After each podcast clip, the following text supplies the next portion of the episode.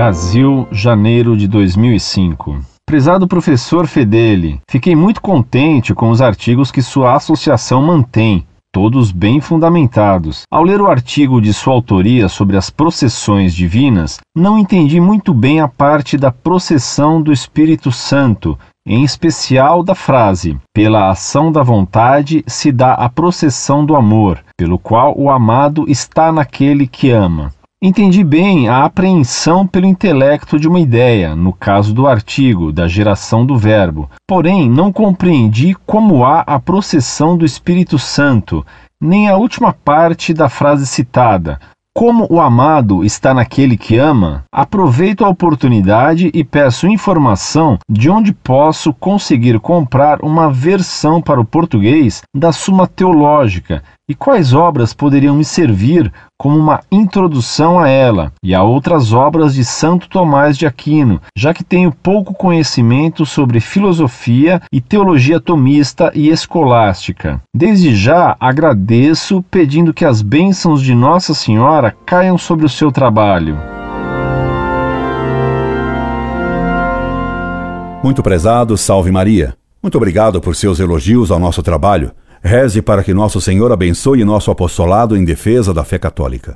Quando conhecemos alguma coisa, formamos dela uma ideia em nossa mente. Assim, Deus, conhecendo-se, gera eternamente em sua inteligência o Verbo, imagem perfeita de si mesmo. Na processão da vontade, não se dá nenhuma geração, pois que quando queremos algo, apenas nos voltamos para o ser amado com um impulso para ele. Em Deus, portanto, a processão volitiva não concebe imagem, mas é apenas uma inclinação da vontade divina para Deus, enquanto amado. Esse movimento da vontade de Deus, amante para Deus enquanto amado, é a processão do Espírito Santo. Escrevo didaticamente para facilitar sua compreensão. São Tomás diz que todo amado está no amante e vice-versa, porque quando amamos, a pessoa amada reside em nosso querer e nós residimos nela, pelo nosso querer, que permanece sempre, continuamente, tendo-a em vista. O amor une os que se amam e os torna semelhante.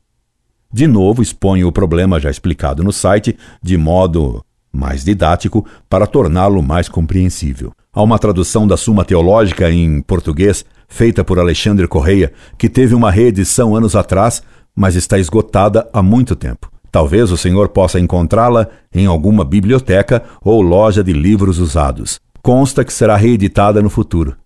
Mas sabe-se lá quando? Há uma edição da Suma Teológica em latim e espanhol, em 16 volumes, da editora Baque, de Barcelona, que é muito interessante. O texto espanhol é de fácil entendimento para nós brasileiros. Esperando ter elucidado e sempre pronto a atendê-lo com prazer, me subscrevo. Incorde e sempre Orlando Fedeli.